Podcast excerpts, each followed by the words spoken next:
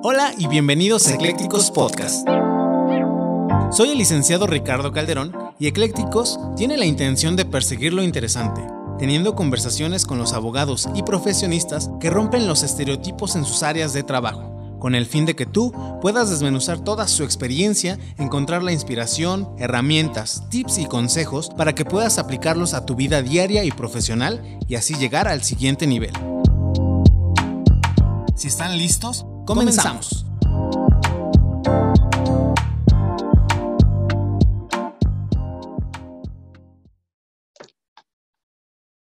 Hola, ¿qué tal? Bienvenidos de nueva cuenta a Eclécticos. En esta ocasión tenemos un invitado muy, muy especial, como todos los invitados que hemos tenido a lo largo de ya estas dos temporadas. De verdad, se está haciendo añeja esta temporada, pero les prometo que en la tercera vamos a estar un poquito mejor con temas más frescos y tal vez cambiemos la dinámica. Pero el día de hoy tenemos al abogado postulante Alberto Javier Sánchez. ¿Cómo está, abogado?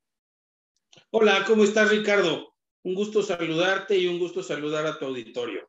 De verdad, muy agradecidos por el espacio que nos brinda. Sabemos que es una agenda de las más apretadas. Eh, somos muy conscientes de ello y estamos también muy contentos de que por fin se haya dado este, este episodio.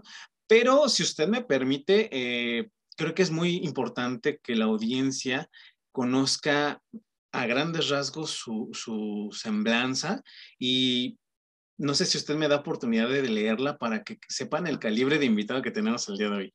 Muchas gracias, claro que sí. Adelante. Buenísimo. Miren, él es el, licenciado Alberto Javier Sánchez Rojas. Es abogado por la Escuela Libre de Derecho, tiene un máster internacional en Derecho Civil y Familiar por la Universidad Autónoma de Barcelona, una maestría en Sociología por la Universidad Iberoamericana, una especialidad en Derecho de la Propiedad Intelectual en el Ilustre Nacional Colegio de Abogados de México y actualmente es maestro en Derecho Penal Adversarial. Dentro del ámbito académico se desempeña como titular de la Cátedra de Argumentación Jurídica, Práctica Forense de Derecho Privado, Juicios Orales Mercantiles y Derecho Financiero, así como también se ha desarrollado como conferencista de temas jurídicos en los más importantes universidades del país y colegios de abogados con el tema El juicio político en México. Es miembro de la Barra Mexicana de Abogados en el ámbito profesional se ha desempeñado como servidor público en la Cámara de Diputados del Honorable Congreso de la Unión, como secretario proyectista de del SAT en el entonces Tribunal Superior de Justicia del Distrito Federal, como su procurador de asuntos contenciosos en el estado de Veracruz y actualmente es titular de la firma de litigio de Jalapa y es abogado postulante en diversos litigios de relevancia nacional en materia penal, administrativa, civil y constitucional. De verdad, un currículum impresionante. Cuando a mí me llegó, yo dije, wow, porque esto es justo lo que buscamos traer al podcast, gente con más allá de la experiencia, eh, que tenga una visión, yo le llamo visión de 360 grados, no solamente como platicábamos fuera de cámara, en un solo aspecto, es decir, derecho penal, derecho civil y en diversas esferas que van construyendo una visión que te ayudan, siento, a abordar el tema que esté por venir. No sé si usted comparta. Sin duda, sin duda, fíjate que el punto que tocas es muy importante. Esta visión de 360 grados creo que hoy en día es fundamental, es vital para el ejercicio de la profesión. Yo no tengo absolutamente nada en contra de los colegas y creo que es muy respetable que lo hagan, que se especializan en una materia, digamos, el derecho penal, el derecho civil, hay colegas que están especializados en temas realmente muy concretos, temas, por ejemplo, bursátiles, cuestiones que son realmente finas, ¿no? Son de bisturí. Pero creo que para el ejercicio de la profesión necesitas tener algo que yo le llamo una cultura jurídica. Es decir, si bien postulas alguna materia, no estás exento de conocer las demás materias y sobre todo de entender la relación del asunto que estás postulando con todas y cada una de las materias, porque eventualmente eh, la solución puede estar en cualquiera de ellas. Es decir, no, necesariamente, a lo mejor te llega un litigio en materia civil, pero resulta que tiene una arista en materia laboral y tiene otra arista en materia a lo mejor de amparo y a lo mejor también tiene un aspecto penal. Y precisamente la posibilidad que tú tengas de jugar al Tetris con todas esas variables que el asunto puede tener y de saberlas acomodar y de saberlo plantear, es cuando tú puedes llegar a una solución de otra manera estás limitado a una materia específica y eso de alguna manera te limita el alcance para poder eh, entender, comprender y solucionar lo que el cliente llega y te plantea, ¿no? Definitivamente, incluso en los primeros episodios tuvimos eh, esa controversia, si bien no la, no la eh, fomentamos, sí fue resultado de las charlas que habíamos tenido, porque habíamos tenido como los dos teams, eh, los team, el team de abogados que era anti-especialización, que incluso defendían esta cuestión que yo mismo también así me he iniciado. Mi mentora era de estas personas que conocía de todas las materias y que no se limitaba a llevar asuntos de, todas las materias, pero también este otro, otro, otro sector del gremio que eh, la especialización es vital, donde dicen es que es mm, como que casarse, si se me permite la palabra, con una materia porque realmente tiene muchísimas aristas que no alcanzas y que, bueno, la conclusión que aquí el público eh, llegó, que nos lo hacían llegar eh, mediante los mensajes, es que al final ni una ni otro, sino un balance, es decir, si puedes bien precisamente decirte penalista, pero no puedes descuidar, por ejemplo, el civil, el laboral y el amparo, que eventualmente van a venir a tu vida como tal. Entonces, creo que balancear eh, esas, este, esos conocimientos es fundamental para el profesional. Creo que es incluso el paso que das de considerarte un abogado en construcción a un abogado profesional. No sé si usted comparte esa idea. Estoy totalmente de acuerdo contigo. Y déjame ir un poco más allá. Yo no me limitaría a las disciplinas jurídicas. Yo te diría que a todas las disciplinas humanas. Y es ahí donde surge precisamente este concepto de juristas y humanistas, porque realmente Mira, yo, yo te voy a platicar, además de, de, la profesión de abogado, la cual amo con todo mi corazón y la cual ejerzo apasionadamente todos los días en los tribunales y en todos los foros académicos o de comunicación o cualquier otro foro que me es posible y, hacer algo por la difusión de la cultura jurídica. Aunado a eso, eh, tuve la, la gran fortuna, la gran suerte también de, estudiar otras, eh, otras cuestiones, como fue una maestría en sociología que tú acabas de leer ahorita en la reseña que, platicamos, que la sociología sin duda pues es uno de los pilares de, las ciencias humanas.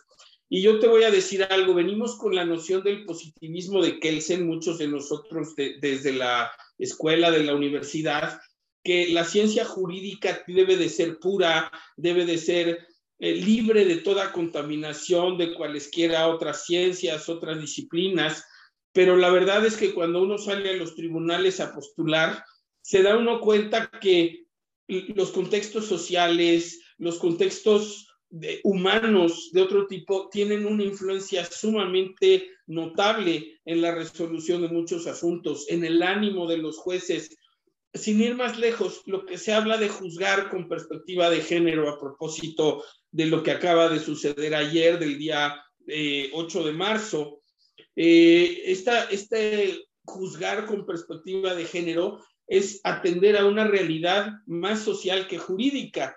Es decir, ante la ley todas las personas somos iguales, pero la perspectiva de género reconoce desigualdades estructurales entre ciertas situaciones en el varón y en, la mujer.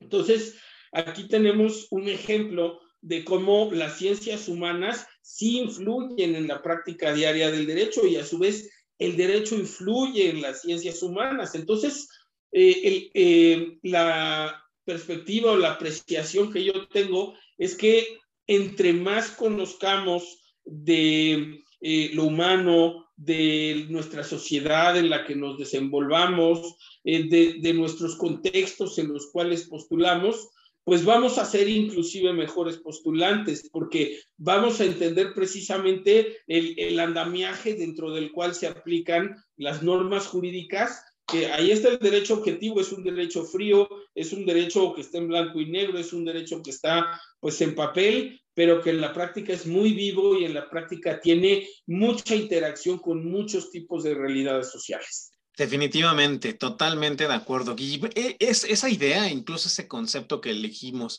para este episodio del podcast, lo vamos a ir desglosando eh, a lo largo de esta charla, de verdad. quédense porque se va a poner muy buena. Pero eh, me gustaría regresarme un poquito. Eh, la intención de este podcast, como le comentaba, es eh, que mediante las anécdotas, las vivencias, la gente pueda encontrar tal vez esa a veces inspiración, ese salto de fe, porque aquí nos escuchan abogados en construcción, estudiantes, sí, uno que otro consolidado. Entonces, una de las preguntas base que tiene este, este proyecto es, sin duda, la que nos permita a lo mejor dar pie a esta cuestión. Y me, me hace muy curioso, me hace muy curioso preguntarle a usted, ¿por qué decidió usted estudiar la Aquí en México siempre hago esta, esta anotación que le decimos la poderosísima carrera de Derecho. O sea, a lo mejor eso es el cariño, pero así ya se quedó como un mote, al menos entre los estudiantes. ¿Por qué decidió usted esta, eh, estudiar esta carrera? Tal vez en que, entre qué otras áreas estaba usted como que decidiéndose en su juventud, qué otras áreas le llamaban la atención. Tal vez México era otro México, definitivamente eso puede ser un contexto que tal vez nos lleva a tomar esa decisión. Y no sé, ¿qué, qué nos puede contestar al respecto? Yo te platico, siempre, siempre supe que iba a ser abogado, siempre, desde el principio. Fíjate que yo no vengo de una familia de abogados. Mis padres son ingenieros, eh, mis abuelos médicos. Eh, solamente uno de mis abuelos, el, papá de, mi mamá, que en paz descanse ya hace muchísimos años, eh, él, él era el típico jarocho, el típico señor jarocho, panzoncito, bonachón, eh, ya sabes. Y, lo digo así porque yo tengo un cariño muy grande por el estado de Veracruz. Yo, yo eh, tengo sangre veracruzana, familia veracruzana y, viví en Veracruz muchos años de mi vida y, le tengo mucho cariño al, al, estado de Veracruz. Y mi abuelo era el típico veracruzano, él era jarocho, él era nacido en el mero puerto de Veracruz, ahí en las calles de Clavijero y Canal, entonces no había duda.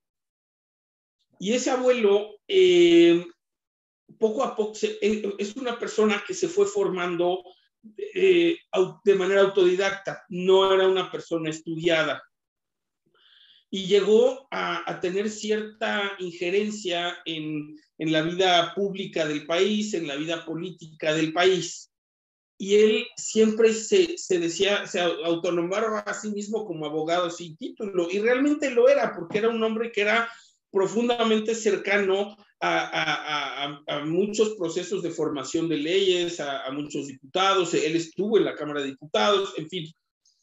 Y eso de alguna manera fue la influencia familiar que permeó en, mi persona para desde pequeño querer yo eh, estar en esos lugares donde se hablaba cosas eh, de justicia, cosas de leyes, cosas de derecho, cosas de Estado, cosas que en, mi pequeña mente de cinco años sonaban impresionantes y que de alguna manera eh, me llamaban profundamente para, para, querer involucrarme más, para saber más, aún a pesar de que pues no comprendía yo muchísimas cosas, ¿no?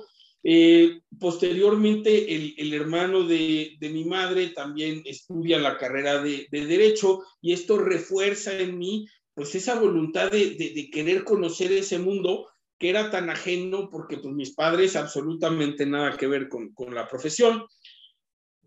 Y durante toda mi educación primaria, secundaria, preparatoria, pues yo traía la idea de que en algún momento de mi vida sería yo abogado, sería yo un profesional del derecho de una o de otra manera. Eh, llegamos a la, a la etapa de la preparatoria y viene entonces la decisión ya formal de la carrera que había que estudiar, porque pues había que hacer los exámenes de admisión en las diferentes universidades, etcétera. Y bueno, eh, yo tenía la opción de estudiar eh, derecho, como segunda opción había yo considerado el periodismo, que me parece una profesión sumamente interesante y me parece también una profesión que requiere pues un gran uso del lenguaje, requiere una gran capacidad de análisis, una gran capacidad de abstracción. Es decir, es una profesión que, también en ese sentido es parecida al derecho y que nuevamente volvemos al aspecto del humanismo, ¿no? Es una profesión profundamente humana también la de, la de periodismo. Pero bueno, resulta ser que hago mi entrevista en la Escuela Libre de Derecho, me entrevistó un profesor al que, al que quiero a estas alturas muchísimo, que es el maestro Miguel Ángel Fernández, y eh, hago la entrevista y finalmente pues resulto ser aceptado en, en, la Escuela Libre de Derecho. Entonces, ahí yo ya, eh, siendo una persona, pues ya un adulto, ya una persona mayor de edad o, en vías de ser mayor de edad, yo ya me había dado mis paseos por los juzgados, tribunales, juntas de conciliación y arbitraje, me había yo metido a las audiencias, me corrieron de las audiencias porque me dijeron, ¿y usted quién es? No, pues yo nomás vengo a ver, pues sálgase. En ese momento yo no tenía la noción ni, ni, tampoco la, el empaque en su momento para decir, oiga, pues las audiencias son públicas, yo puedo estar en la audiencia que yo quiera, ¿no? Pero bueno, finalmente son, son cosas que fueron pasando, que fueron confirmando en un momento y en otro y en otro, que, que la vocación que yo tenía y que no tenía la menor duda que la quería ejercer en algún momento era para la profesión de derecho. Resulta ser que eh, ingreso a la Escuela Libre de Derecho, ahí tuve la oportunidad de, tener a, grandes catedráticos, personas enormes. Tuve la oportunidad de ser alumno directo de don Ramón Sánchez Medal, por ejemplo, que, eh, bueno, pues su libro de contratos es hoy en día una institución, es el libro de contratos, ¿no? Con el que todo el mundo nos hemos formado y bueno, pues tuve la oportunidad de, de, tenerlo directamente como, como catedrático. Tuve también la oportunidad de tener al maestro Felipe Gómez Montt en materia penal. Tuve la oportunidad de tener también al maestro Fauci Hamdan en materia administrativa. Entonces, fueron realmente catedráticos de primer nivel los que, los que pues tuve la, la suerte de escuchar en las aulas de la escuela. El maestro José de Jesús Orozco Enríquez me dio Derecho Constitucional en tercer año. Entonces, fue una riqueza enorme en términos académicos la que recibí de, la escuela. Llega el momento que eh, eh, en el tercer eh, de la, perdón, en el segundo año de la carrera, yo empiezo a ver que mis compañeros comienzan a trabajar y digo, bueno, pues no me puedo quedar atrás, quiero también ya empezar a tener un poco de práctica para que no sea la pura teoría. Entonces eh, me acerco a la Asamblea Legislativa, en ese entonces se llamaba la Asamblea de Representantes de la Ciudad de México, y entro a trabajar en, un órgano de difusión que se llamaba la revista Asamblea. Y entonces ahí en la revista Asamblea se hacían crónicas de todos los debates que se daban en el pleno de la Asamblea. Y ahí pues desde luego empezó lo que en su momento fue una formación parlamentaria que es una parte preciosa además del derecho porque pues permite conocer un proceso muy necesario, pero a la vez quizá muy desconocido entre muchos de nuestros colegas, que es la formación, el proceso parlamentario, el proceso de formación de leyes y, eh, la materia jurídica al interior de los órganos legislativos, los reglamentos interiores del propio órgano legislativo, etc. Bueno, pues resulta ser que posterior a eso, se termina la legislatura, paso yo al tercer año de la carrera e ingreso a trabajar a la eh, Cámara de Diputados del Congreso de la Unión. Y ahí es donde ingreso yo a trabajar primero con el diputado Flavio Valdés, persona la que hoy en día es un gran amigo y además fue un gran mentor en ese momento. Y posteriormente entro a trabajar con el diputado Fauci Hamdan, a lo que en ese momento se llamaba la Comisión eh, de la Comisión de Vigilancia de la Contaduría Mayor de Hacienda. La Contaduría Mayor de Hacienda es el antecedente de lo que hoy es la Auditoría Superior de la Federación. Entonces, nos toca un, un momento histórico muy interesante dentro de la Cámara de Diputados porque se da todo el, el asunto del FOBAPROA, algo que a lo mejor ah, muchos estudiantes hoy en día no, no recuerdan muy bien, pero que en ese momento pues era la, la, nota de todos los días, era la noticia y fue una situación que desde el punto de vista jurídico, político, económico, marcó un antes y un después en las finanzas públicas mexicanas. Entonces, eh, se da, eh, explota este asunto del FOBAPROA, que en, ese entonces presidente Cedillo manda una iniciativa a la Cámara de Diputados, donde en un artículo transitorio, pues establecía como en más o menos tres renglones que del erario público se iba a hacer el rescate de, de la, eh, del sector bancario. Y esto derivado de lo que le llamaron en ese entonces el error de diciembre, cuando entra Ernesto Cedillo a la presidencia y viene pues toda la, situación, la crisis económica que se desata por, eh, al parecer, algún, algún manejo erróneo que hizo el entonces secretario Jaime Serrapuche.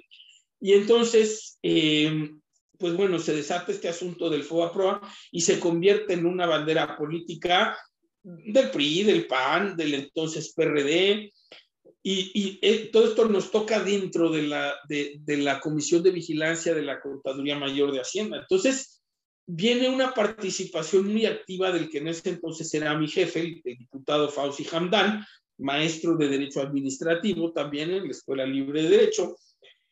Y eh, es donde viene la, la etapa de transición entre lo que era la, la, en ese, la rendición de la cuenta pública a la creación de una entidad autónoma, de un órgano autónomo como lo es la Auditoría Superior de la Federación, lo que hoy en día conocemos como la Auditoría Superior de la Federación, con todos sus procedimientos que actualmente tiene.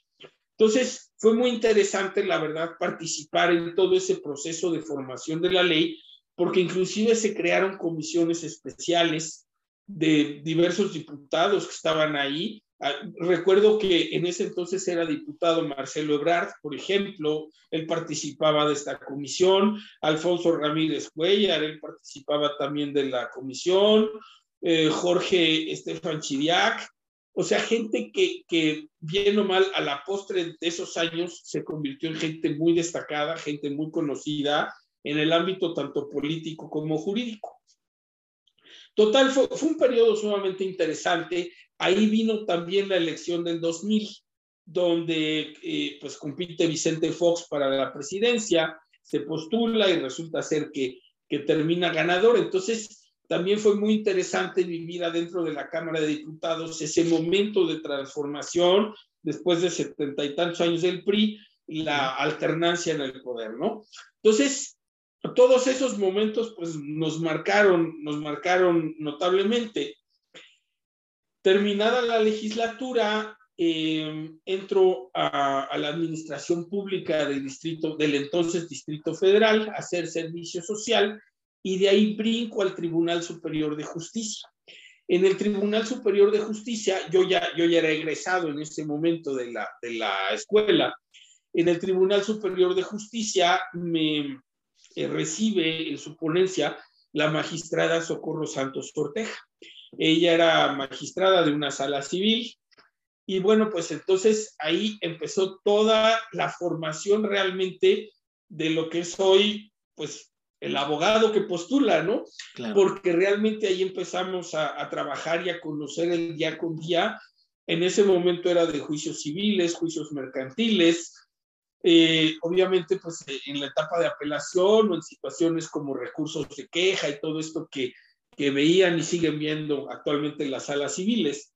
Entonces, proyectábamos resoluciones, era desde luego el estudio minucioso de los expedientes y realmente era una, una situación apasionante porque es cuando verdaderamente te involucras en lo que es la materia, es cuando verdaderamente empiezas a conocer tus leyes, tu sistema jurídico, empiezas a conocer los criterios judiciales, empiezas a conocer la aplicación de los, de los artículos en supuestos de la vida real y cómo esto te lleva a tomar una decisión en un sentido o en otro, a, resolver de alguna manera, a, presentar proyectos de sentencia de, de los litigios. Entonces, realmente fue una situación muy interesante, fue una época muy, muy interesante y recuerdo que nos, nos tocó un asunto, que este fue el punto de quiebre en todo. O sea, creo que gracias a ese asunto estamos aquí sentados platicando,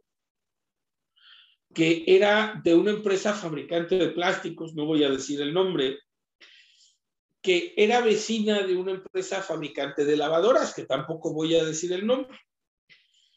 Y tuvieron un siniestro, eh, una chispa, se incendia una fábrica, el incendio de una fábrica se pasa a la otra fábrica y bueno, pues los daños eran una cantidad impresionante de, dinero en cuanto a daños.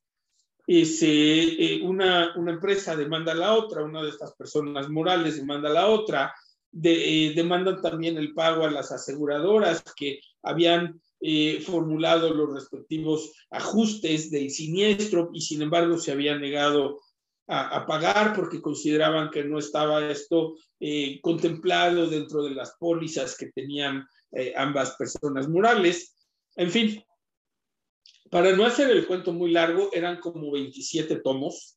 Recuerdo que, que pasé las vacaciones de diciembre de ese año completas metido entre tomos de, del juicio, eh, pruebas periciales por todos lados, juntas de peritos por todos lados, eh, inspecciones judiciales, vamos hasta, hasta cartas del municipio diciendo que la culpa la había tenido el uno y el otro, o sea, eran un montón de, situaciones ahí que se habían eh, presentado, pero que finalmente me hicieron darme cuenta de una cosa, que el tribunal me, estaba dejando mucho, me había dejado mucho en términos de, riqueza profesional, en términos de conocimientos, pero pues que ya había los, los elementos en cuanto a conocimientos, en cuanto a, a, capacidades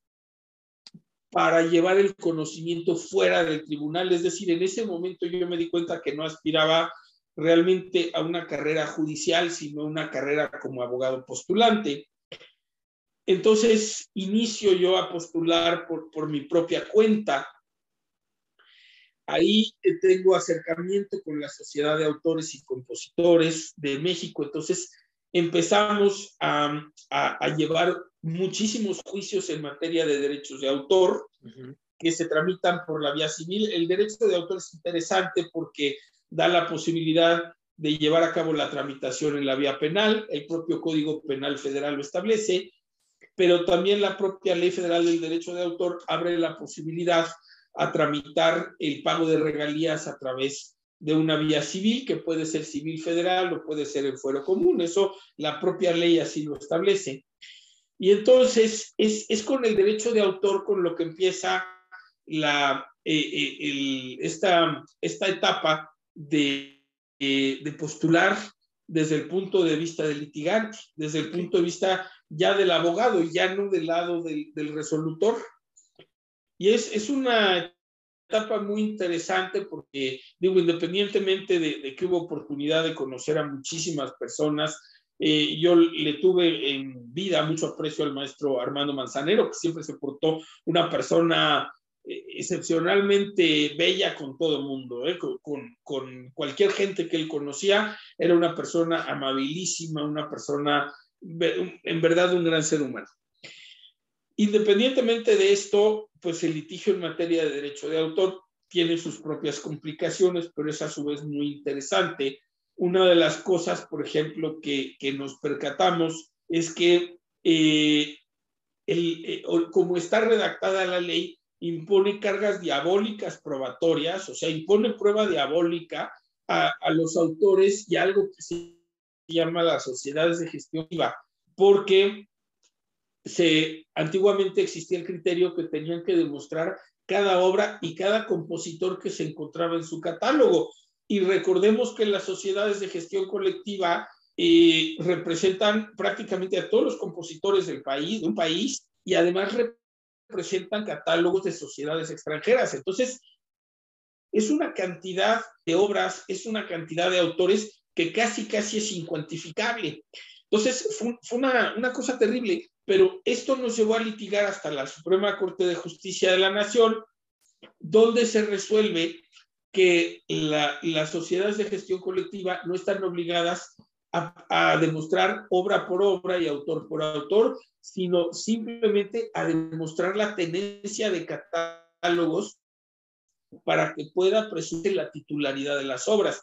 Entonces, este fue de alguna manera el, primer litigio relevante que, en el que participamos, que fue un litigio que finalmente los amparos directos se resolvieron en la Corte, porque fueron atraídos por la, por la propia Corte, eh, en, ese entonces por la hoy ministra en retiro, Margarita Luna Ramos, y fue, fue realmente muy estimulante esa situación. Yo estaba eh, en esa dinámica cuando me llaman del gobierno de Veracruz y me dicen, oye, este, quisiéramos que, te vinieras como procurador de asuntos contenciosos. Entonces, me voy al estado de Veracruz y durante aproximadamente cinco años me desempeño como su procurador ahí en Veracruz. Una experiencia realmente también bellísima, porque Veracruz es una tierra bellísima, tiene una gente bellísima. Entonces, es, es, una experiencia muy grata, no solo en lo jurídico, sino también una experiencia de vida. ya después de esto, eh, en Veracruz se funda el, el, despacho que hoy en día es con el cual brindamos nosotros el servicio de representación y, y, y asesoría jurídica, que es el despacho litigio de Jalapa. Y bueno, pues empezamos a postular en el estado de Veracruz. Afortunadamente nos va bien y eh, regresamos a la Ciudad de México, pero ya con el despacho funcionando, ya con el despacho caminante.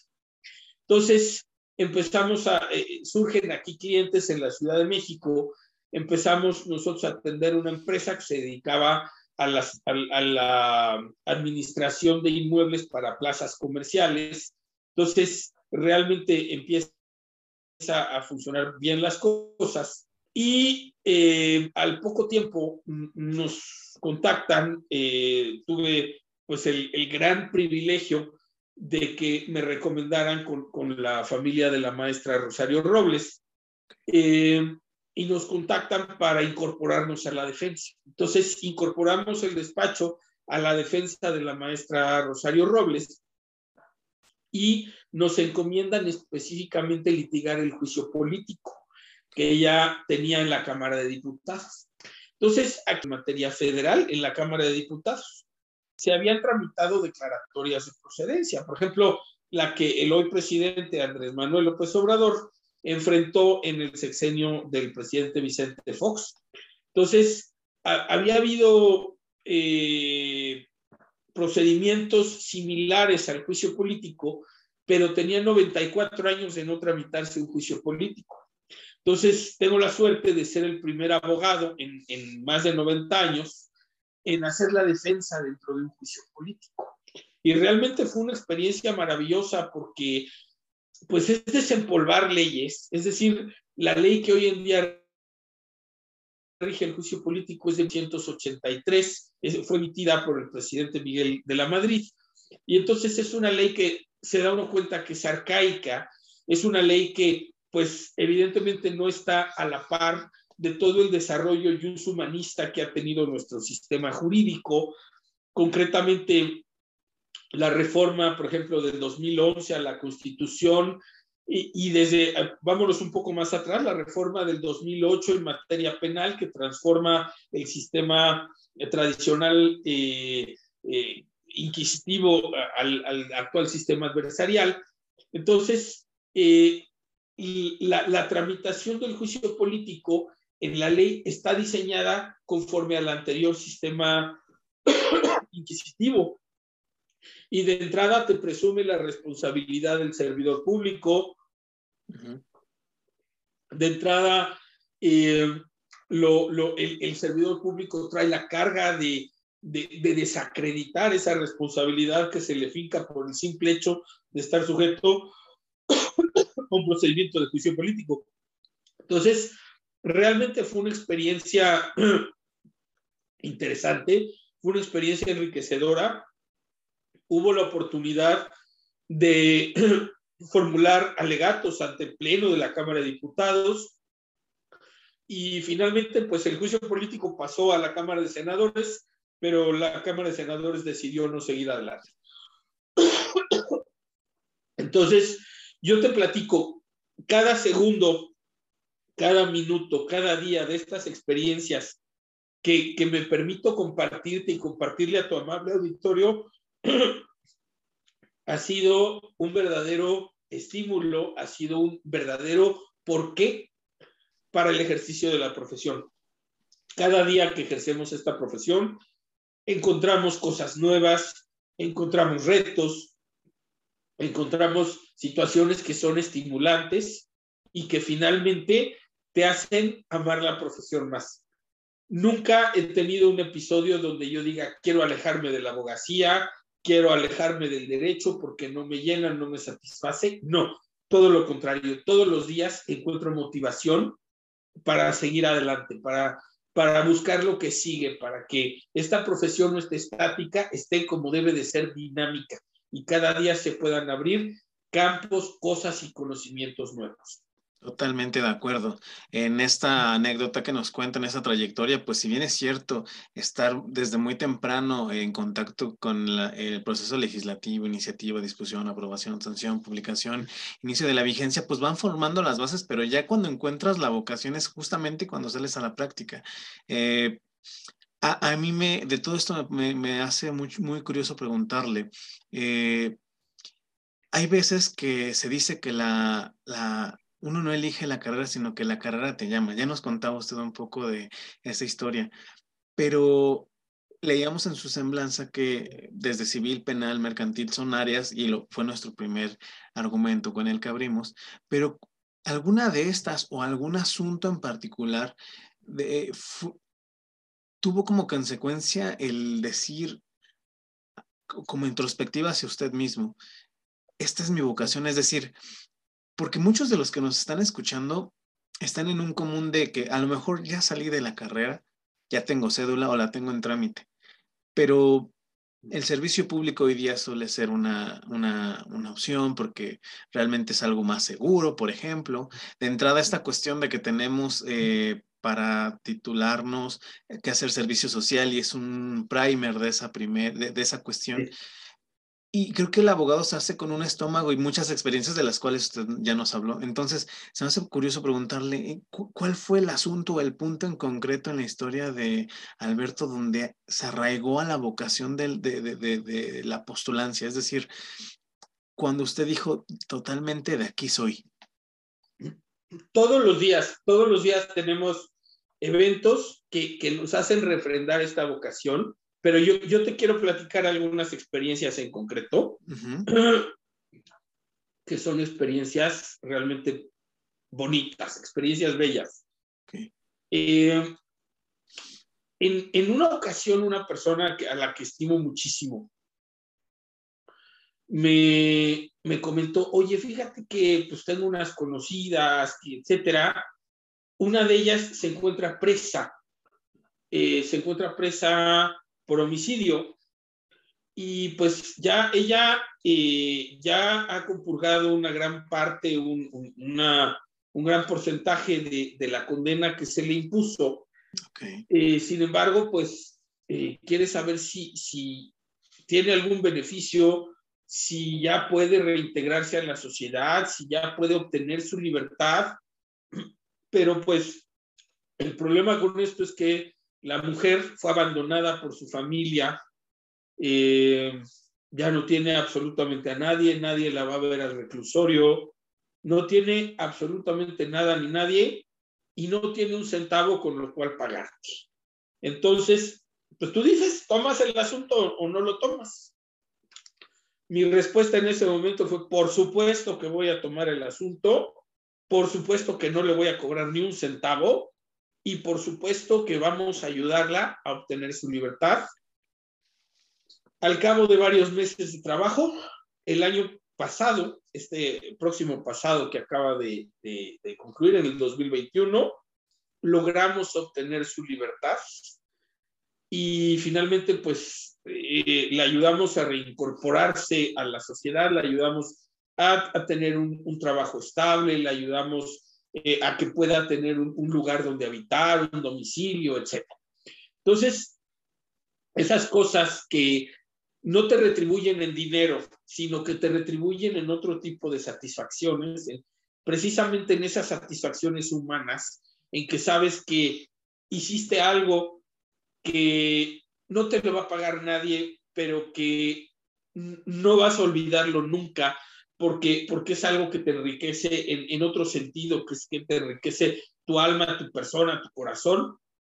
Esos son los momentos en los cuales dices, estoy en la vocación correcta. De aquí soy y nunca podría yo ser otra cosa que no fuera esto.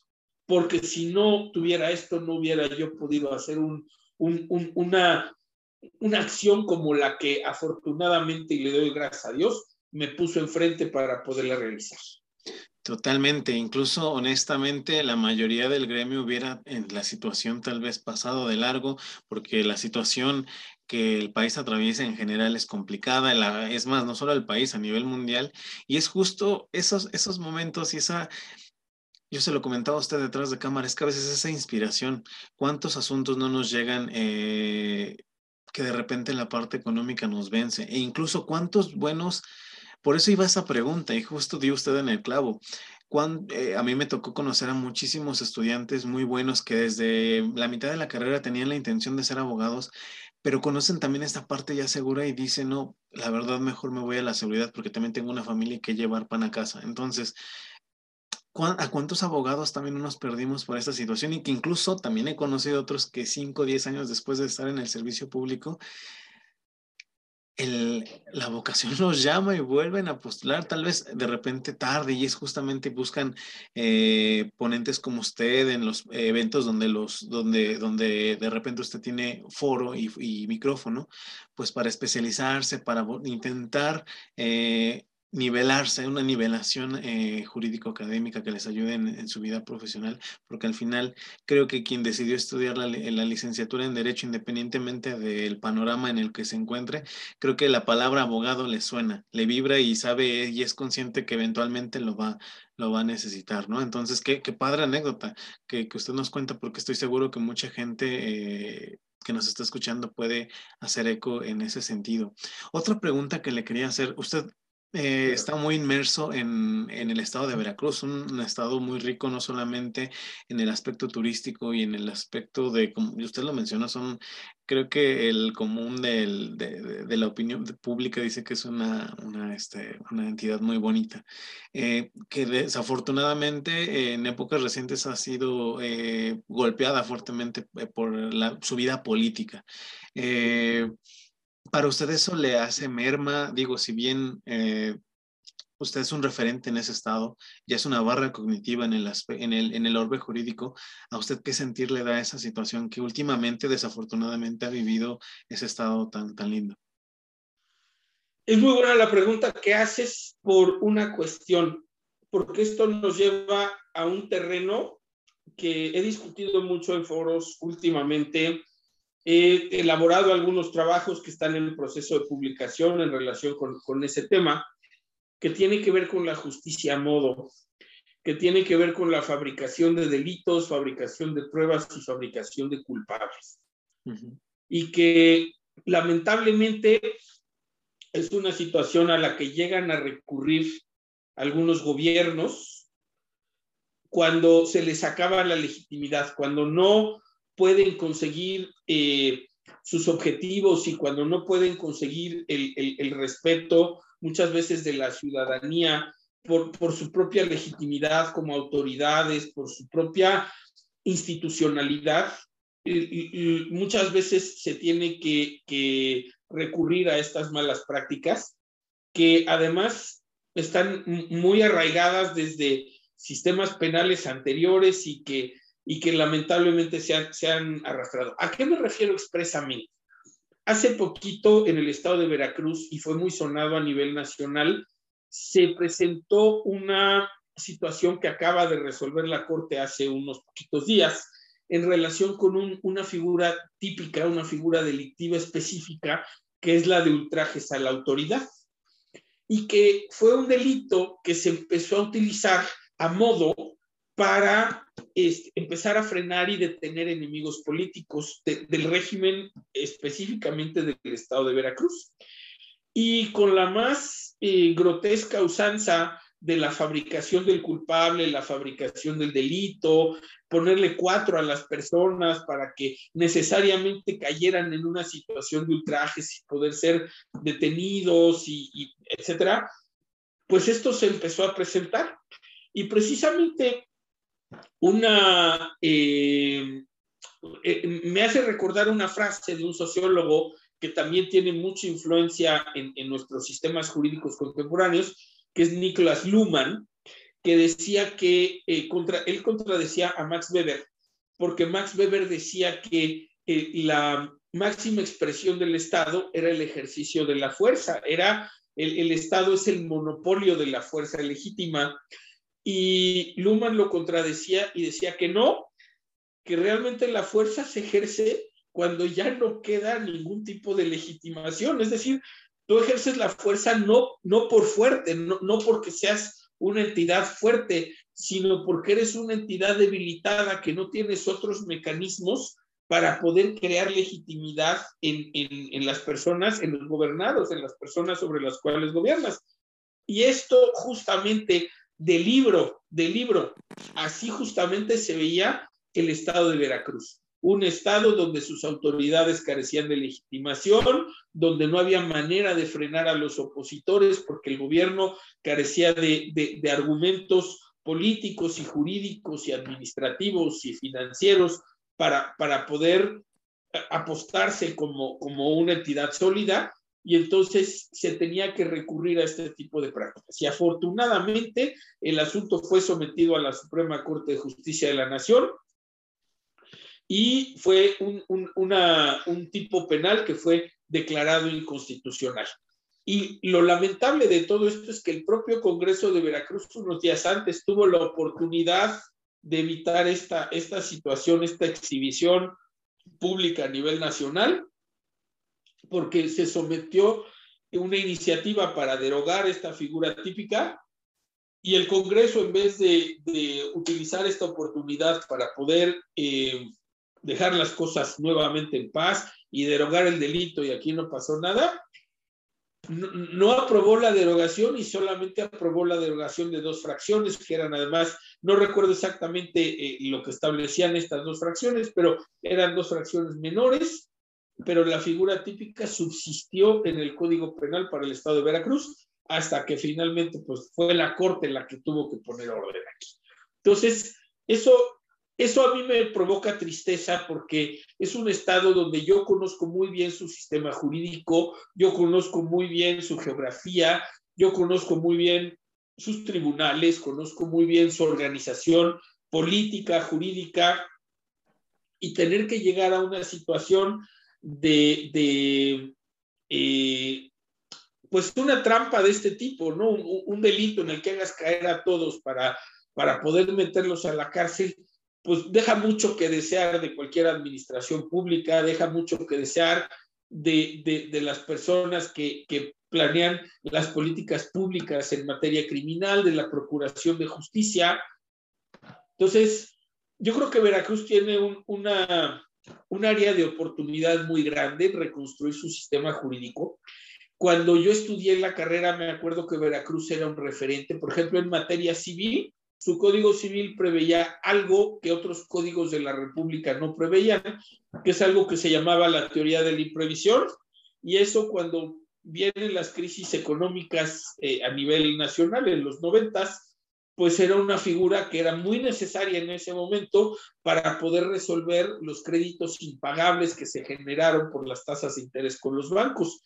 Y Veracruz estaba en la vanguardia siempre jurídicamente hablando, y, y decisiones como estas, administraciones como estas, eh, legislaturas como la que tenemos hoy en día, lamentablemente lo han ido rezagando y ahorita ya no es un referente jurídico a nivel nacional, ya es un Estado más que inclusive en algunas materias como la fiscal presenta rezagos importantes desde el punto de vista legislativo. Entonces, tiene mucho que hacer Veracruz, eh, evidentemente, los abogados postulantes estamos más que a la disposición de, de, de, poder aportar lo que sea necesario, pero pues lamentablemente no es una decisión que está en nosotros, es una decisión que está en las autoridades.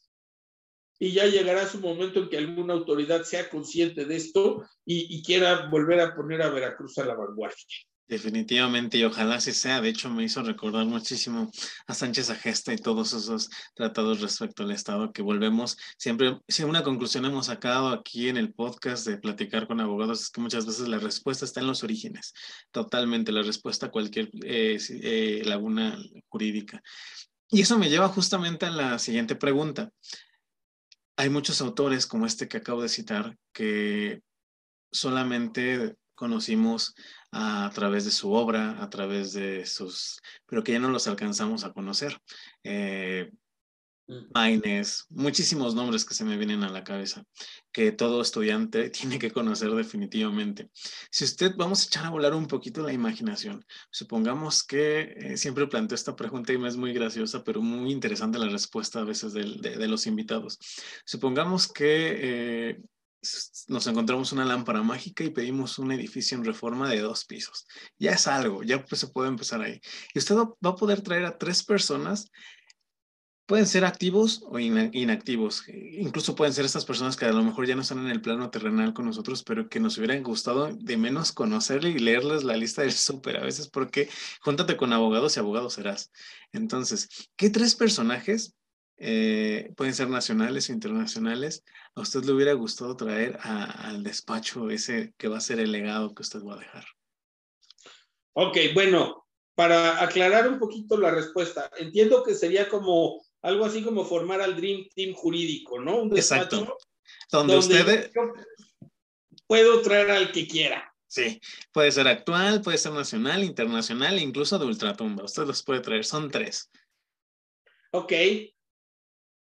Bueno, para el área civil probablemente traería al maestro Rogina Villegas, que me parece desde el primer año de la carrera su obra me, parecía fantástica, me parecía fuera de...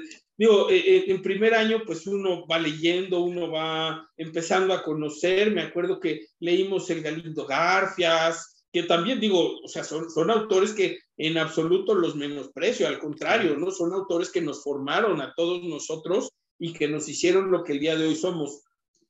Pero para decir verdad, eh, Rogina Villegas en materia civil siempre ha tenido un, especial eh, encanto para mí. O sea, realmente creo que es el mejor civilista que ha tenido este país en, todas sus épocas. Y creo que eh, contar con una, un perfil como el de él en, cualquier lugar es un abogado que está sobrado, ¿no? Para, para eso. Yo creo que traía como eh, como responsable, digamos, del área penal, pues es que tengo a varios en mente, pero probablemente a quizá Javier Alba Muñoz,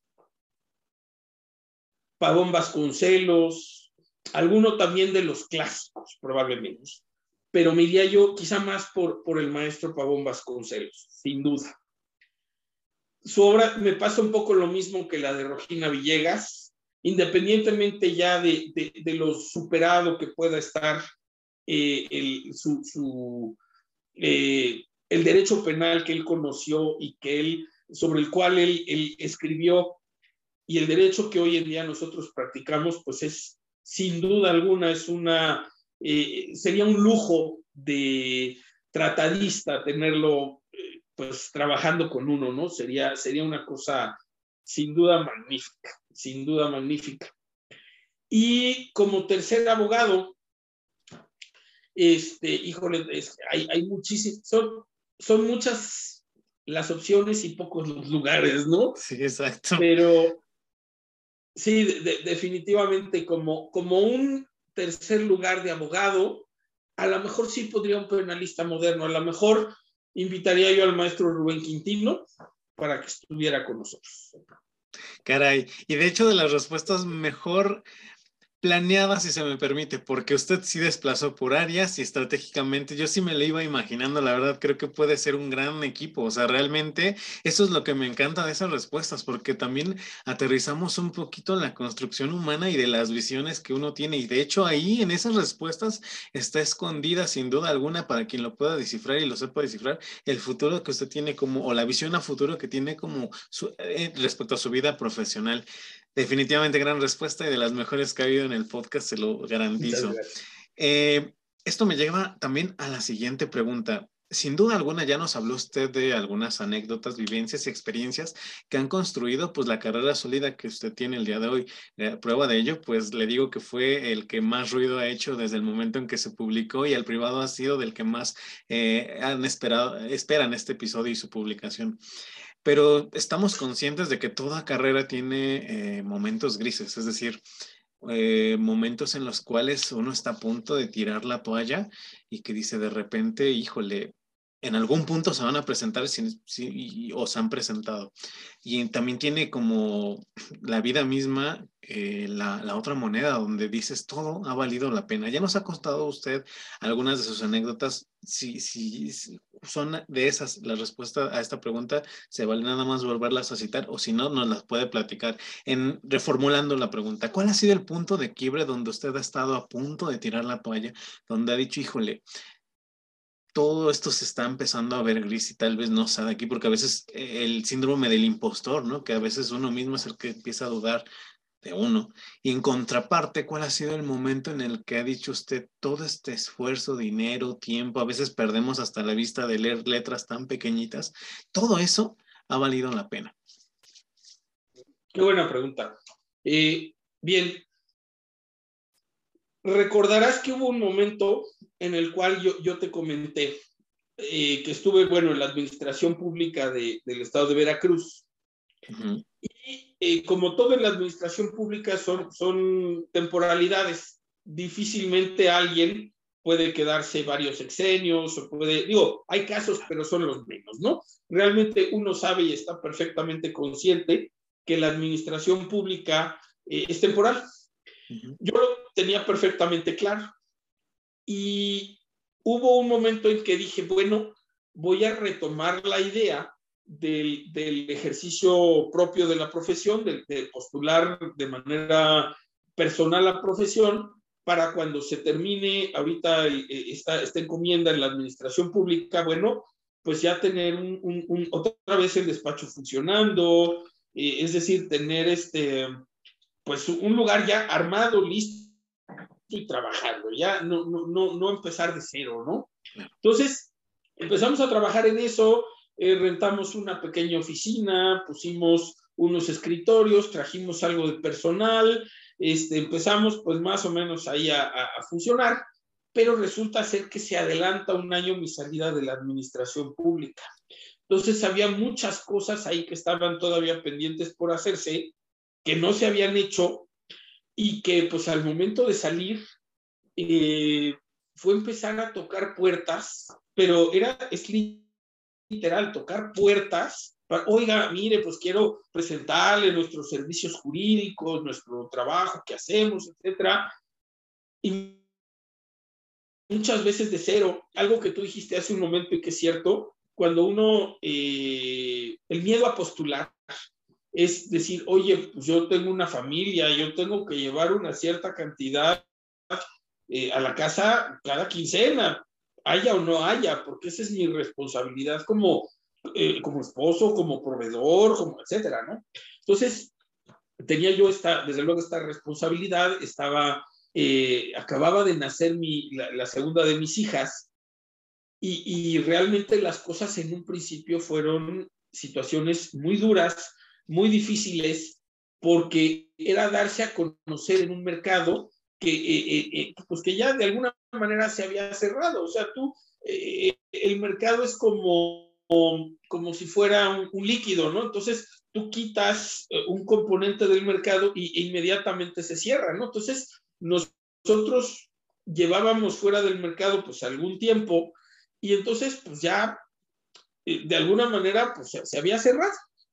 Entonces, eh, fue muy difícil empezar fue, fueron momentos duros, no solo en lo económico, sino en lo profesional, que viene lo, justo lo que tú dijiste, ese planteamiento de estoy haciendo lo correcto, voy por el camino correcto, no me hubiera convenido dedicarme a otra cosa, a lo mejor poner un negocio, a lo mejor hacer, hacer otra cosa de mi vida. Pero aquí viene la voz que yo te platicaba desde el principio, que yo toda la vida sabía que iba a ser abogado y toda la vida quise ser abogado y, todo, cada momento que fui abogado fue, fue, un momento del cual estoy satisfecho, del cual estoy en cierta manera orgulloso. Y entonces eh, venía esa contestación que yo mismo me daba diciendo, a ver, aguanta, esto es una situación temporal, malas rachas las tienen todas las personas, pero llega un momento en que esas malas rachas se pueden superar y lo importante es el aprendizaje, lo importante es recomponerse, lo importante es volver a ponerse de pie y seguir adelante. Afortunadamente hice caso a esas voces y pues aquí estamos. Aquí estamos. Caray, definitivamente. Y ahí es donde justamente el público que nos escucha encuentra a veces la inspiración. Seguramente hay gente eh, del otro lado que tal vez necesita a veces estas palabras. Yo lo he dicho muchas veces e incluso desde el ámbito del adquirir conocimiento, a veces aprendemos más en una anécdota de un buen profesor que a veces en tres horas de cátedra, porque si está bien contada esa historia, en dentro está la perla y hasta ese puzzle que uno arma o desarma, ahí es donde está el aprendizaje y definitivamente es donde eh, se encuentra más eh, nutrido el, el, conocimiento. Voy a pasar hacerle una serie de preguntas concretas. La respuesta puede no ser eh, concreta, pero nos permiten, eh, uno, pues irle dando, a, dando cierre a este episodio, pero sobre todo ir sacando conclusiones para la gente que nos está escuchando. Entonces, vamos a darle. Eh, la pregunta primera sería, ¿qué consejo le han dado que en la práctica, o sea, puede ser profesional o de vida, usted descubrió que era pésimo consejo? El que no tranza no avanza. Es el peor consejo que existe en el mundo. Los logros profesionales que hemos tenido, que el servidor ha podido tener, pocos o muchos en la trayectoria profesional, han sido logros limpios, logros honestos, logros honrados y de los cuales me siento profundamente orgulloso. Gracias a Dios, nunca hemos tenido la necesidad de recurrir a la, tranza, al, cochupo, a la situación este, deshonesta para poder obtener algo que, que, legítimamente sabemos y podemos reclamar por las vías jurídicas, por las vías institucionales. Entonces, creo que ese es el peor consejo que puede existir en el mundo. El que no tranza no avanza, eso es falso. Se puede avanzar sin necesidad de hacer absolutamente ninguna tranza. Definitivamente, y seguir fomentando un monstruo que, que no, no, no, tiene fin. La siguiente pregunta es, ¿qué consejo solía dar que con el tiempo usted mismo se ha dado cuenta que es malo? O sea, que usted lo daba, pero que después se dio cuenta que a lo mejor no estaba tan, er, tan acertado. Claro, eh, yo creo que en, en, en, estos, en este de consejos hay, hay muchos, pero este, por ejemplo, eh, a ver, aquí tuvimos una, eh, te, lo voy a responder con una anécdota. Ok, perfecto. Porque creo que es, es, la mejor manera de, responder. Cuando recién eh, nos incorporamos a la administración pública en Veracruz, como bien lo leíste en la semblanza, yo entré como su procurador. Una de las cosas que primeramente nos encomendaron fue la elaboración de un, de un decreto. Eh, X, era un específicamente tenía que ver con la extensión de tenencia de algunos vehículos y todo, pero la materia del decreto ahorita no es importante. El caso fue que nos pidieron que fuéramos al Congreso del Estado a trabajar ese decreto con los diputados de la comisión que estaban involucrados en. Entonces, acudimos y pasamos, yo creo que unas tres, cuatro días y noches trabajando en el decreto. El consejo que yo daba era que no nos paremos de aquí hasta que esto no esté terminado. bien o mal, como sea, pero que esté terminado. Al final del camino, a todos los involucrados se nos pasó un error dentro del decreto. Y cuando el, decreto es aprobado por el Pleno del, Congreso y es publicado en la Gaceta Oficial, nos percatamos que venía con un error. Moraleja del asunto, toma el descanso que necesites tomar, porque el hecho de estar trabajando de manera forzada, si bien te hace parecer un héroe sin capa, en realidad no lo eres, en realidad te ves tarado que no te estás dando tu tiempo de descanso y que al final del camino estás cometiendo un error. O puedes, te haces más vulnerable a cometer errores. Entonces, mal, tache, todas las personas necesitamos comer y necesitamos descansar. Y eso es no negociable, porque eso es algo que te pide el cuerpo. Totalmente, incluso también aquí en un principio trajimos músicos, historiadores y gente de todo tipo y por ejemplo en la, música ciertos guitarristas profesionales nos decían, a veces estamos empecinados en sacar cierto riff, cierto acorde, pero pasa que si lo dejas descansar en la noche, eh, bueno, por la noche, y al otro día lo intentas, es automático. Cuando estuviste tal vez seis horas, o sea, más o menos así me hizo recordar un poco, a veces es eh, necesario el descanso definitivamente. La última seguidilla en cuanto a los consejos sería la siguiente. En, eh, ¿Cuál es el mejor consejo que le han dado de manera positiva? ¿Cuál ha sido el mejor? El mejor consejo que me ha dado, ah, e, esta también te la, te la voy a platicar con una anécdota. Claro. Este, recordarás, como te dije hace un momento, que pues yo me daba mis vueltecitas por los tribunales, por los juzgados, cuando apenas estaba empezando la cato, lo hacía yo con el afán de, conocer, de, saber físicamente cómo se veía un juzgado, cómo se veía un juez, cómo se veía un secretario de, acuerdos, cómo se veía un litigante. O sea, eran cosas que eran totalmente novedosas para mí, que yo nunca había estado en contacto con ellas y que, eh, y que bueno, pues para mí era como, como un, aprendizaje ya no solo en el plano teórico, sino que se acercaba más a un, a un aprendizaje práctico. Y, y, para poder hacer esto, muchas veces lo que yo hacía era pedirle a, a, mi tío, el hermano de mi mamá, el que sí estudió derecho, si lo podía yo acompañar a sus juicios, sus litigios, pues, para ver, ¿no? Para darme una idea. Y en, en aquel momento, pues era yo un chavo recién salido de prepa, o estaba yo en los últimos años de la prepa, los primeros de la, de la escuela, eh, de profesional me refiero. Y este, y él me dijo algo, si tú me permites utilizar con, fines meramente ilustrativos una pequeña palabrita altisonante, este, él, él me dijo algo una vez en un juzgado que no se me borró jamás iba yo todo fachoso, todo descuachalangado, y llegué, pues vi una sillita, me senté y me dice, a ver, a ver, a ver, mi chavo, se me para de ahí, porque un juzgado es lugar de chinga. Eso fue lo que me dijo. Me abrió el mundo. O sea, entendí perfectamente que uno tiene que ir perfectamente presentable al juzgado, tiene uno que ir perfectamente con la mejor postura. Uno va al juzgado a representar derechos, a representar intereses, a representar eh, situaciones jurídicas de personas reales. Uno de ninguna manera debe de restarle importancia a esa labor de abogado, que él me lo dijo en esas dos palabras. Un juzgado es lugar de chinga. O sea, un, un juzgado es un lugar para ir a trabajar en serio, para ir a dejar todo su esfuerzo, todo su conocimiento, toda su experiencia.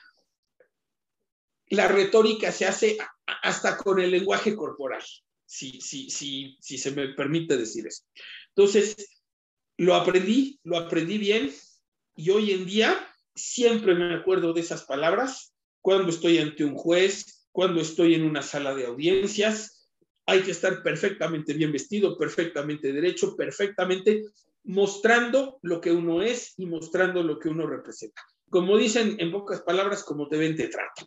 Totalmente de acuerdo. Eh, eh, aquí en el podcast, para los que nos están escuchando, a lo largo de muchos episodios, ya sea cuestión de que ustedes los busquen, hay muchas anécdotas respecto a ese sentido y que creo son base y clave para quien se está formando.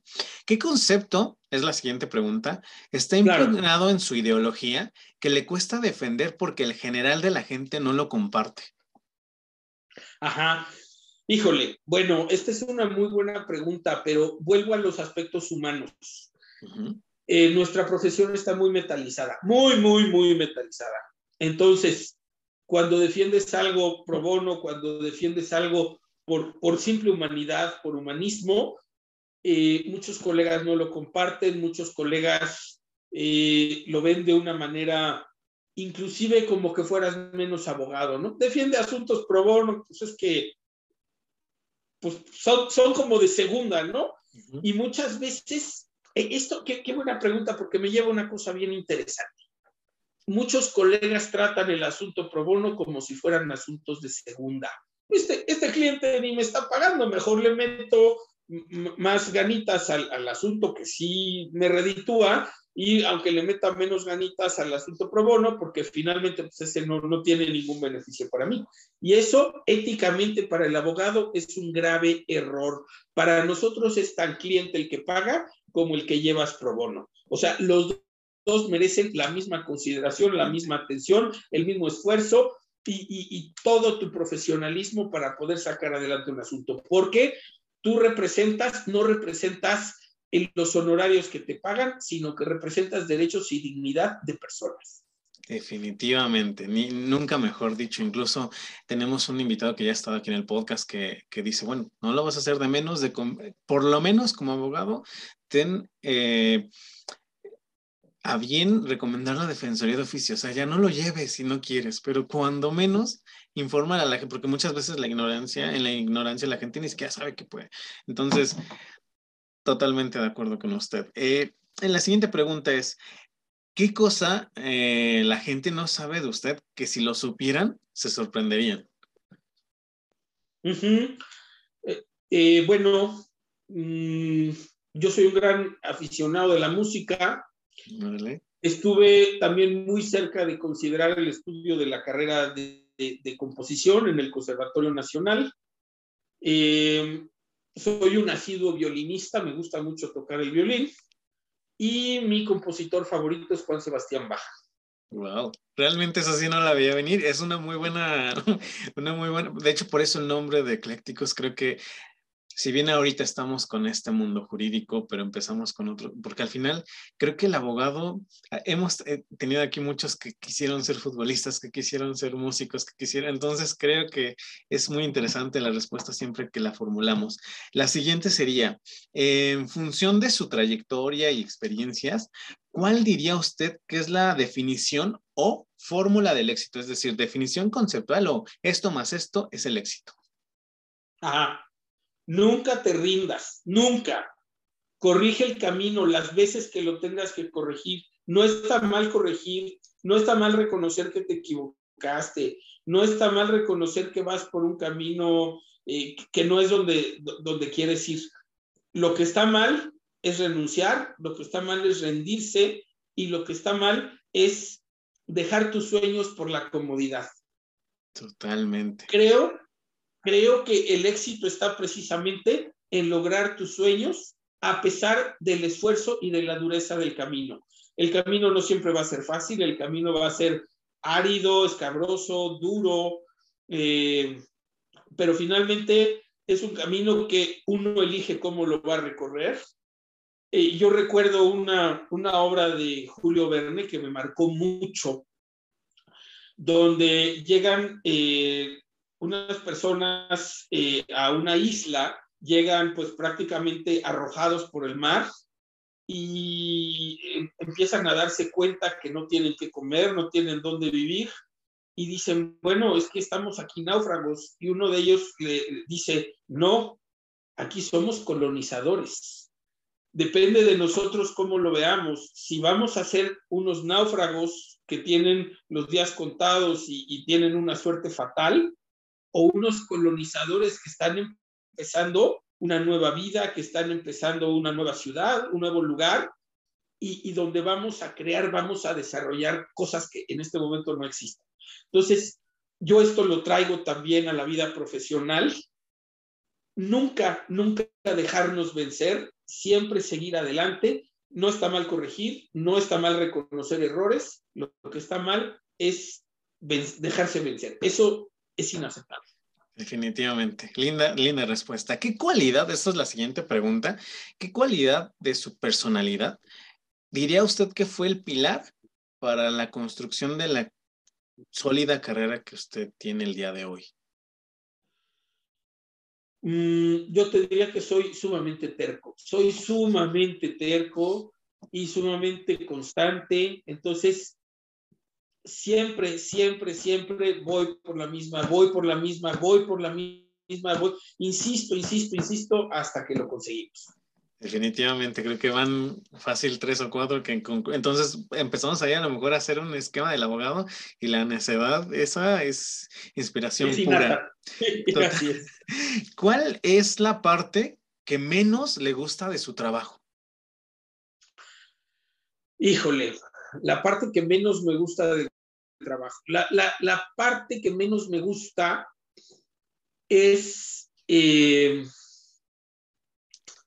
¿qué te diré? Tener contacto con, lo voy a decir de una manera muy cruda, pero no hay otra manera de decirlo, con la miseria humana. Porque cuando se ven fracturados, vulnerados, eh, violentados los derechos de una persona, sí. En muchas ocasiones hay otra persona que llevó a cabo una conducta abusiva, que a lo mejor cometió un delito, a lo mejor eh, incurrió en algún tipo de responsabilidad, a lo mejor fue conducida por fines egoístas, por fines arteros, por fines eh, eh, propios. Es decir, que ver muchas veces que hay menores de edad, hay mujeres, hay, hay personas que se ven injustamente afectadas por alguien que vilmente eh, desarrolló una conducta abusiva y, pues eso generó muchas veces una situación de lesión que en una gran parte de las ocasiones son irreparables en personas inocentes. Entonces, esto es, esto es con natural al ejercicio de la abogacía. No habría abogados si no hubiera situaciones de este tipo, si no hubiera de alguna manera este tipo de abusos. Entonces, eh, este, esa es una parte triste de la profesión pero al mismo tiempo, eh, y es la otra cara de la moneda, te da la satisfacción de poder de alguna manera ayudar a, estas personas que, están en una situación de vulnerabilidad y que, y que está en tus manos acercarlos a las instituciones jurídicas para que eh, pueda haber un equilibrio. Definitivamente, gran, gran respuesta. La siguiente sería, ya, ya estamos en la recta final. De, claro que sí. La siguiente sería, eh, tres aprendizajes que le hubiera gustado saber antes, que desafortunadamente con la, con la experiencia los obtuvo, pero que le hubiera gustado haberlo sabido años antes.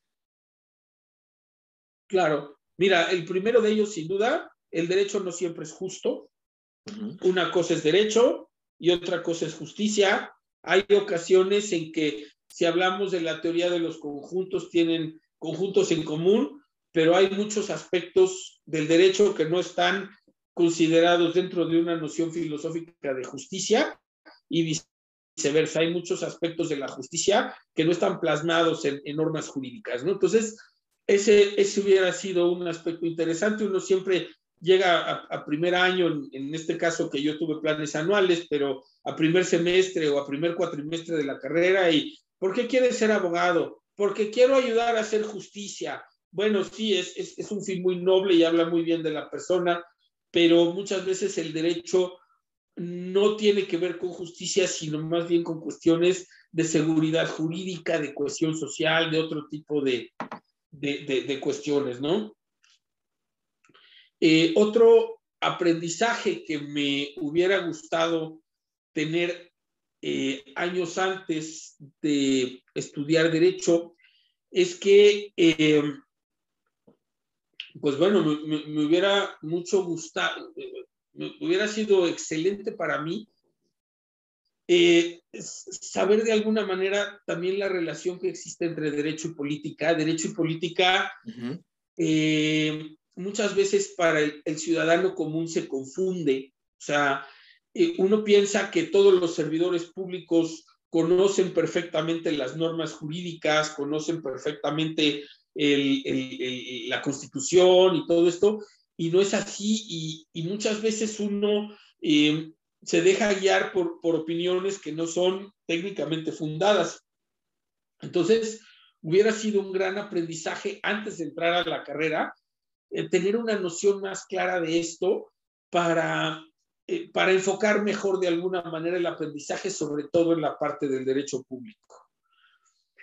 Y otro, otro aprendizaje que sin duda me hubiera gustado eh, tener antes de entrar a la carrera y de postular es que nunca vayas a una audiencia sin desayunar.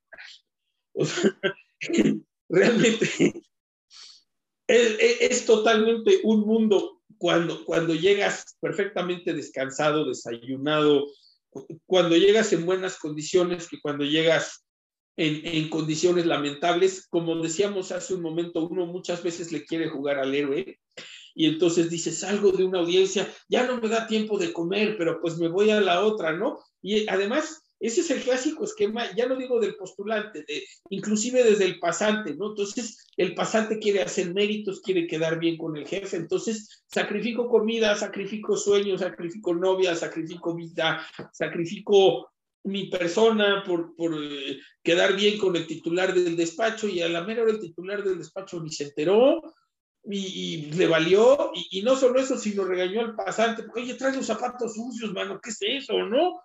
Entonces, no, a ver, se tiene que descansar bien, se tiene que comer bien y no presentarte a prestar un servicio como el que le prestas a tus representados sin estar perfectamente entero y en plena capacidad de hacerlo. Y esa capacidad en gran medida depende de que comas bien antes de tu audiencia. Totalmente. Me quedo con ese último, realmente está, ese, es vital. Ahorita en los juzgados, las filas que se arman aquí en la Ciudad de México, hemos visto cada desmayado. Eh, incluso aquí en el podcast llevo una anécdota de alguien así en el episodio de la maestra Gabriela Hernández. Entonces, está, es muy curiosa esa, respuesta. Eh, lección de sus padres que le sirvió en su vida profesional. Uy, un, un montón de cosas. La verdad es que yo a mis padres les, les agradezco muchísimo eh, pues toda la, educación que, eh, que me brindaron, todas las posibilidades que me dieron para, para poder no solo estudiar una carrera, sino estudiar una maestría y estudiar otra, una, serie de, de eh, pues apoyo que yo recibí de ellos, que estoy profundamente, profundamente agradecido con ellos, pero volvemos a, lo del consejo que platicábamos hace un momento. Eh, la, peor decisión que uno puede tomar es darse a la corrupción, es, es la tranza.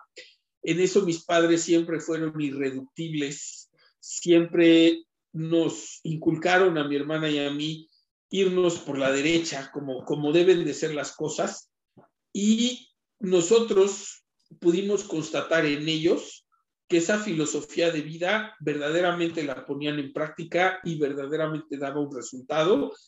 Y es una filosofía de vida que hoy en día yo la tengo porque la vi en mis padres y porque pues nos la inculcaron, siento yo, adecuadamente.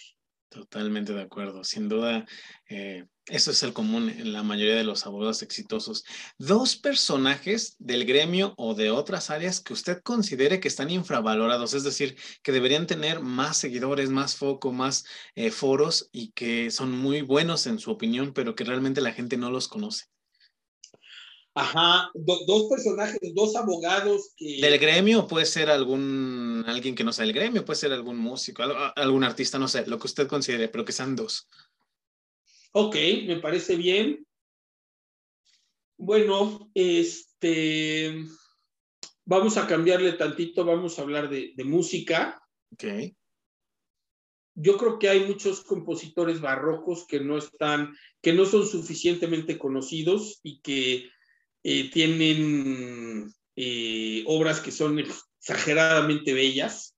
Vamos a hablar, por ejemplo, de este, Broski, el hermano de Farinelli. Farinelli fue un, eh, un castrato, un, cantante de, ópera que vivió durante la época barroca. Eh, estamos hablando de los entre los 1600 y los 1700. Y lo que hacían con, con los castrati es a los niños que cantaban bien, eh, pues precisamente los sometían a un procedimiento de castración para que pudieran conservar su voz, eh, su voz como, como infantil, una voz como de niño, una voz, casi una voz femenina. Este, este Farinelli tenía a su vez un hermano. Eh, Farinelli se llamaba Alessandro Broski y su hermano era Ricardo Broski.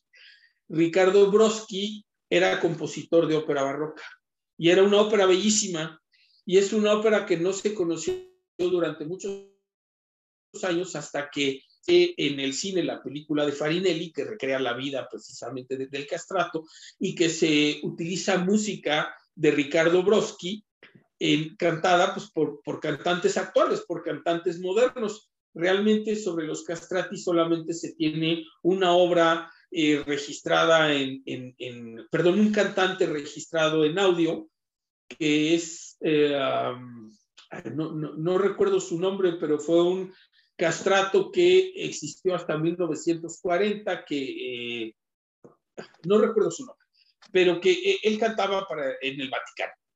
Y, este, y actualmente la voz de, de Farinelli la, la mezclaron la voz de un contratenor con la voz de una soprano para recrear la voz del castrato. Pero lo interesante son las obras que él cantaba, porque son las obras de su hermano, de Ricardo Broski, y es una ópera bellísima y es una ópera que realmente está muy, muy poco conocida, ¿no?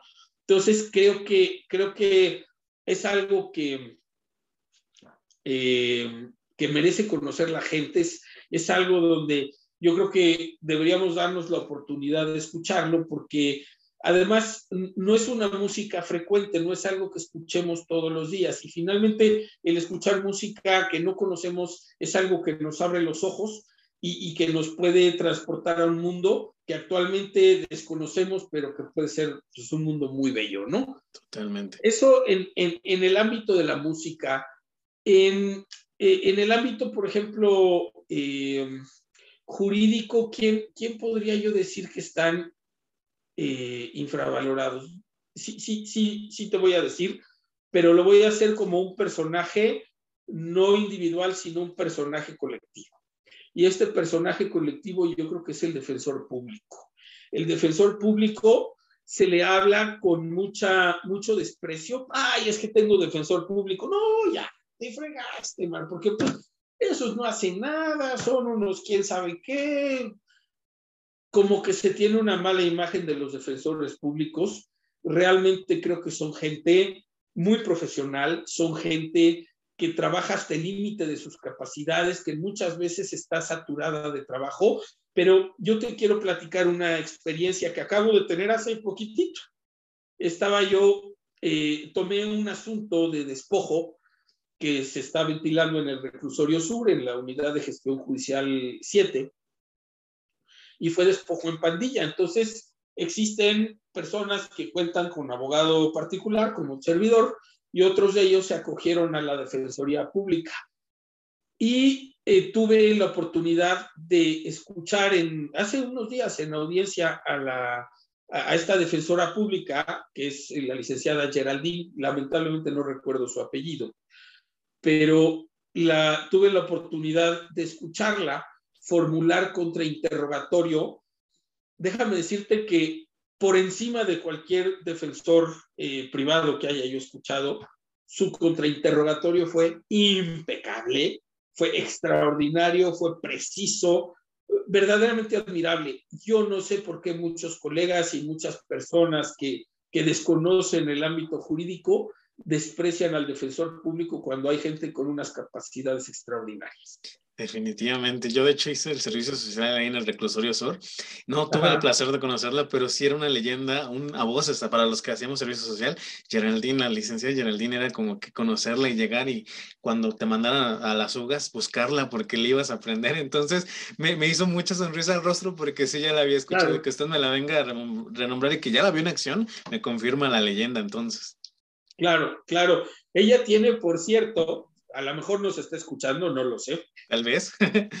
Tal vez la costumbre de dibujar cuadros en sus, en sus hojas que tiene de trabajo en la mesa de, la defensa, eh, pinta cuadrados y con toda la paciencia, con la pluma, el corrector, el, el, lo que tenga, el lápiz que tenga en la mano, los va rellenando poquito a poquito no alza la mirada, pero va formulando sus preguntas. Son unos verdaderos dardos envenenados mientras está dibujando tranquilamente su recuadro. Es una cosa que me llamó mucho la atención de ella. Generalmente muchos de nosotros nos ponemos hasta en pose para preguntar, ¿no? Porque entramos en acción.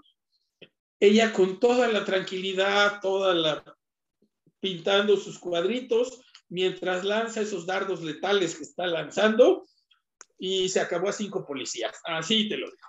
Wow, ojalá si alguien de los que nos está escuchando la conoce y la puede mostrar el podcast, sería muy interesante este, escucharla y tenerla en un episodio. De verdad que si yo ya, no es mentira, quien hizo el servicio social conmigo se ha de acordar que sí escuchamos la leyenda de esa abogada que cuando pasáramos, porque estábamos, fue incluso cuando estábamos en, primero vas al archivo, un mes, eh, ahí ya se empezaba a escuchar nombrecitos y de aguas con este y pégate. Entonces, eh, gran, gran, gran personaje. Libro, serie o película o álbum que lo marcó, que diga, como decimos aquí en México, nos voló la cabeza, que lo escuchamos, lo vimos o cualquier cosa y le marcó la perspectiva? ¿Se pueden decir varios? Sí. Es que hay, hay libros que para mí son... Sí, claro. Irrenunciables. Entre más mejor. Que, eh, que, todo ser humano debe leer en algún momento de su vida. El primero fue el ingenioso Hidalgo Don Quijote de la Mancha, la versión digamos, la, más apegada, porque luego suelen haber este, versiones abreviadas. Digo, se van a enterar perfectamente de lo que se trata, pero, pero la idea, lo, lo maravilloso de Don Quijote de la Mancha es el español que utiliza Cervantes, que utiliza palabras que hoy en día no utilizamos. Por ejemplo, en vez de decir la palabra puñetazo, dice la palabra puñada. Y entonces uno se imagina la voz de Don Quijote hablando en ese español eh, peninsular. Eh, Sancho se dado una puñada, ¿no? Y se, convierte realmente, algún efecto tiene su forma de, plantear, de redactar, que, que en unos episodios te ahogas de risa, en otros te ahogas en llanto, en otros te ahogas de preocupación, pero siempre te lleva a donde te quiere llevar. Es, es, una cosa impresionante la lectura del Quijote porque es un efecto que yo no he percibido en algún otro autor de, de, ningún tipo de obra, ¿no? Evidentemente siendo el padre de la lengua española, pues mm, mm, te llega más porque es tu propio idioma, ¿no? Finalmente, si tú lees a Shakespeare, por ejemplo, si lo lees en inglés, bueno, pero si lo lees en español, pues estás este, leyendo una traducción y por muy fiel o muy apegada que sea la traducción, el, el sonido, la música del idioma nunca misma. Otro libro que me marcó muchísimo fue Moby Dick de Herman Melville. Al principio me pareció un libro aburridísimo porque empezaba a describir todas las cuestiones náuticas de los barcos y las partes y, y, todo esto, y poco a poco te vas metiendo, metiendo, metiendo a la lectura, y es de esos libros que no lo quieres soltar por ningún motivo porque quieres ver lo siguiente que va a pasar. O sea, estás, verdaderamente es un libro que te atrapa. Otro libro que, que me atrapó mucho fue Sinué el egipcio de Mika Waltari. Es, es un libro extraordinario porque es un libro sobre la vida. Yo creo que cualquier persona que lea la vida de Sinué el egipcio, que es un personaje de ficción hasta cierto punto, pero que retoma aspectos históricos reales de, del Egipto de los faraones. Eh, pero sus vivencias propias de vida van más allá de si eres mexicano, si eres egipcio, si eres abogado, si eres este, eh, estudiante, seas lo que seas, hay, hay aspectos del libro en, los que te necesariamente te vas a identificar, ¿no? O sea, es, un libro precioso, es un libro que yo recomiendo, eh, pero plenamente, ¿no? Y, como esos hay, hay muchísimos libros también que, que te atrapan, que no te sueltan, este, La cabaña del tío Tom, por ejemplo, es un libro que también es, es apasionante. Hay, hay muchísimos libros, pero yo te diría, si tú me pides que elija Ah, otro libro que me marcó durísimo fue Frankenstein, porque también nuevamente es un tratado sobre la humanidad. Yo, yo tengo una teoría muy, muy personal que el, el, el monstruo en realidad es, es, es, un alter ego del propio Víctor, ¿no? Es el monstruo que todos tenemos dentro y que en algunos casos sale, en otros no, y hay un día que tú eres Víctor y, y, otro día eres el monstruo, ¿no? Eh, situación que también está presente de diferente manera en Dr. Jekyll y Mr. Hyde, por ejemplo, ¿no? Entonces, todos esos son libros que, que ampliamente los recomiendo y que para mí son, es necesario leerlos para, para ser un ser humano completo. Definitivamente, gran, gran respuesta. ¿Algo en tanto serie o película que se le venga a la cabeza, aunque sea uno? ¿O no es tan consumidor del séptimo arte? Sí, sí, sí, no, me, encanta. Bueno, platicábamos hace un momento, por ejemplo, de la película de Farinelli, ¿no? Que además de tener una música preciosa, tiene unos visuales impresionantes eh, y, una, eh, una fotografía estupenda. O sea, es, es una película, obviamente, cine de arte y es buena por donde uno la vea, ¿no?